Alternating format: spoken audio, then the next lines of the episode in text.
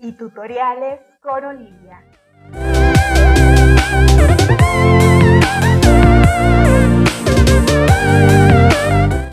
Hola, ¿qué tal? Bienvenido de nueva cuenta a mi canal. El día de hoy traigo un tema muy interesante. Si llegaste a este video porque no sabes lo que necesitas para facturar electrónicamente, no te preocupes, aquí te lo voy a decir. Son cuatro requisitos. Entonces, si te interesa, vamos a conocerlos.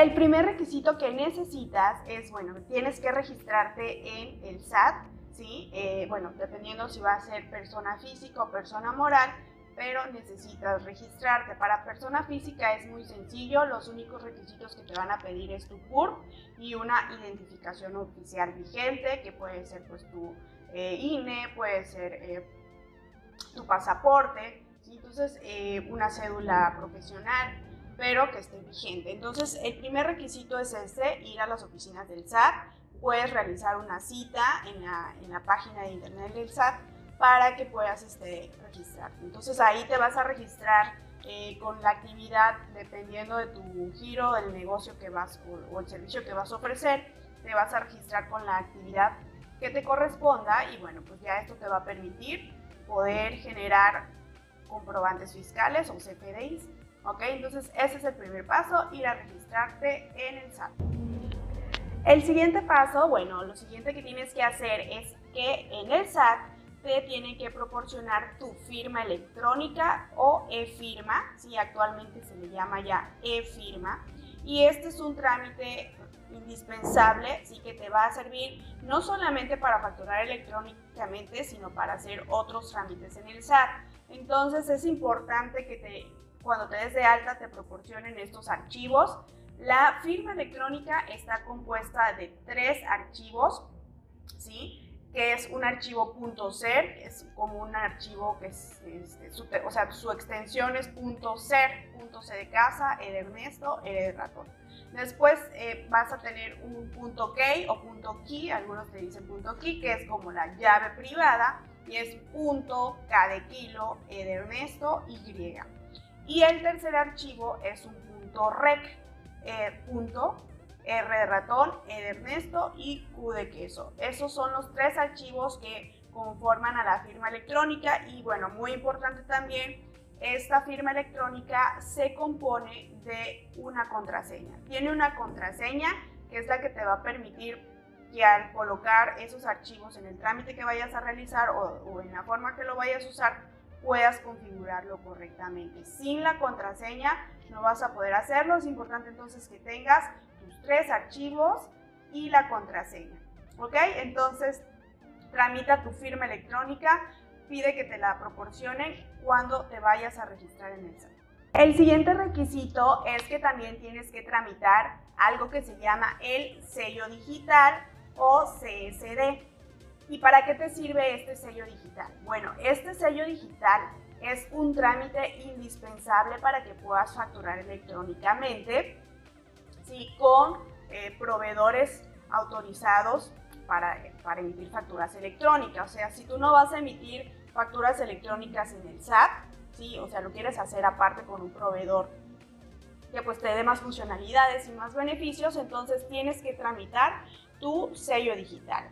Y el sello digital también se conforma de tres archivos. Muy importante, también se conforma de un archivo .ser, que es como te decía, .c de casa, E de Ernesto y R de ratón, el punto key o punto key, que es punto K de kilo, E de Ernesto Y, y el punto eh, SDG. En este caso no da REC, es, es, la diferencia entre la firma electrónica y el sello digital, y también tiene su contraseña.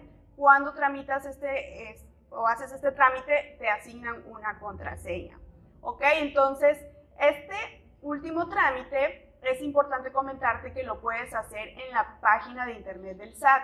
Entonces eso está padrísimo porque no tienes que ir directamente a las oficinas, hacer cola o hacer cita, sino puedes tramitarlo en la página de internet del SAT, en una aplicación que se llama Certifica. Si tienes un contador, contadora, ellos te pueden apoyar con el trámite y si no, bueno, pues ya más adelante que vayas a, contratar el servicio de facturación, pues, pues eh, quien te dé el servicio puede apoyarte con el trámite si lo ofrece, ¿no? Entonces, importante tener tu sello digital, ya que sin este no vas a poder facturar, ¿ok? El último requisito o lo último que necesitas es elegir un proveedor de facturación electrónica. Sí, es importante comentarte que el SAT sí tiene pues un servicio gratuito de facturación, pero al ser gratuito pues tienes ciertas limitaciones. Entonces, es importante que a la hora de que elijas tu proveedor de facturación, ¿sí? pues sea uno que cumpla eh, con tus necesidades y también es importante que te pueda proveer la asesoría y la ayuda que tú necesitas en este proceso que es nuevo para ti. ¿Ok? ¿Por qué? Bueno, pues porque al inicio de eh, un nuevo procedimiento como lo es la facturación electrónica, pues sí puede resultar eh, un poquito complicado, un poquito tedioso entender, ¿sí? Entonces es importante que tengas ayuda de parte de tu proveedor, ¿sí? Y bueno, también es importante que elijas un proveedor que eh, cumpla con tus necesidades, que te pueda proveer, por ejemplo, un catálogo de clientes para ir almacenando la información de tus clientes, ¿sí? que pueda contar a lo mejor con un catálogo de productos, también para ir almacenando tu lista de productos si manejas una lista amplia, ¿no? Eh, algo padre es también que puedas personalizar la factura con tu logotipo, ¿sí? Y que incluso puedas elegir eh, entre varios diseños de PDF, hay, hay varias este, opciones que te pueden eh, dar este, a elegir, ¿no? Entre varios diseños. Y pues esto está padrísimo porque tú puedes elegir uno que, es, que vaya más ad hoc, a lo mejor con la, con la imagen de tu negocio, ¿no? Entonces eso es, eso es por una parte. Y bueno, en la parte de la asesoría, eh, yo sí te recomiendo que veas que la asesoría realmente sea accesible, ¿sí? O sea, que sí puedas acceder a una asesoría y una atención personalizada de forma rápida y esto puede ser eh, mediante chats. Es importante que, que, el software o el sistema que vayas a ocupar pues tenga un chat de atención a clientes y eh, algo importante es que también puedan contar con una línea telefónica activa para que te puedan atender tus dudas eh, si tú quieres marcarlo o, o, quieres hacerlo de esa forma, ¿sí? Y también que cuenten con guías de ayuda o videos tutoriales. ¿sí?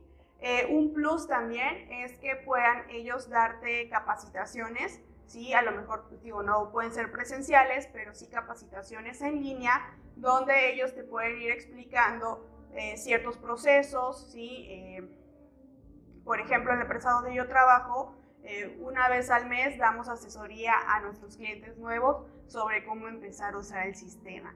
Entonces, pues yo de verdad espero que esta información te sirva, ¿sí? Y que elijas eh, una, buena opción. Hoy hay eh, varias opciones que te ofrecen este, incluso probar el servicio antes de comprarlo, entonces esa puede ser una buena opción, ¿sí? Y eh, si te interesa, pues al final del video te puedo dejar la opción que yo te recomiendo, que es, bueno, pues es este, la opción donde yo estoy este, laborando que la verdad es una opción muy sencilla y fácil de usar. Y bueno, pues esto es lo que te quería compartir el día de hoy. Espero de verdad que sea de mucha utilidad esta información y que bueno, si te gusta, puedas compartirla con más personas. Si sabes de alguien más que está por aperturar un negocio, pues con gusto puedes compartirla o puedes guardarla para más adelante, ¿no? Entonces, eh, si te gustó el video, te pido de favor que te suscribas a mi canal. ¿Sí? Cada semana estoy compartiendo contenido, eh, tips, tutoriales de varias cosas, sobre todo eh, de marketing, cuestiones administrativas. Y me va a dar mucho gusto tenerte ahí en mi canal suscrito para que cada vez que suba yo contenido puedas revisarlo. Bueno, pues entonces nos vemos y hasta la próxima. Gracias por verme. El sistema que quiero recomendarte y que puedes probar se llama Factorum, ¿sí? Y la página web es www.factorum.com.mx. Aquí te voy a dejar la página y te invito a conocerlo. Es un sistema bastante fácil de usar, rápido y con asesoría personalizada. Nos vemos.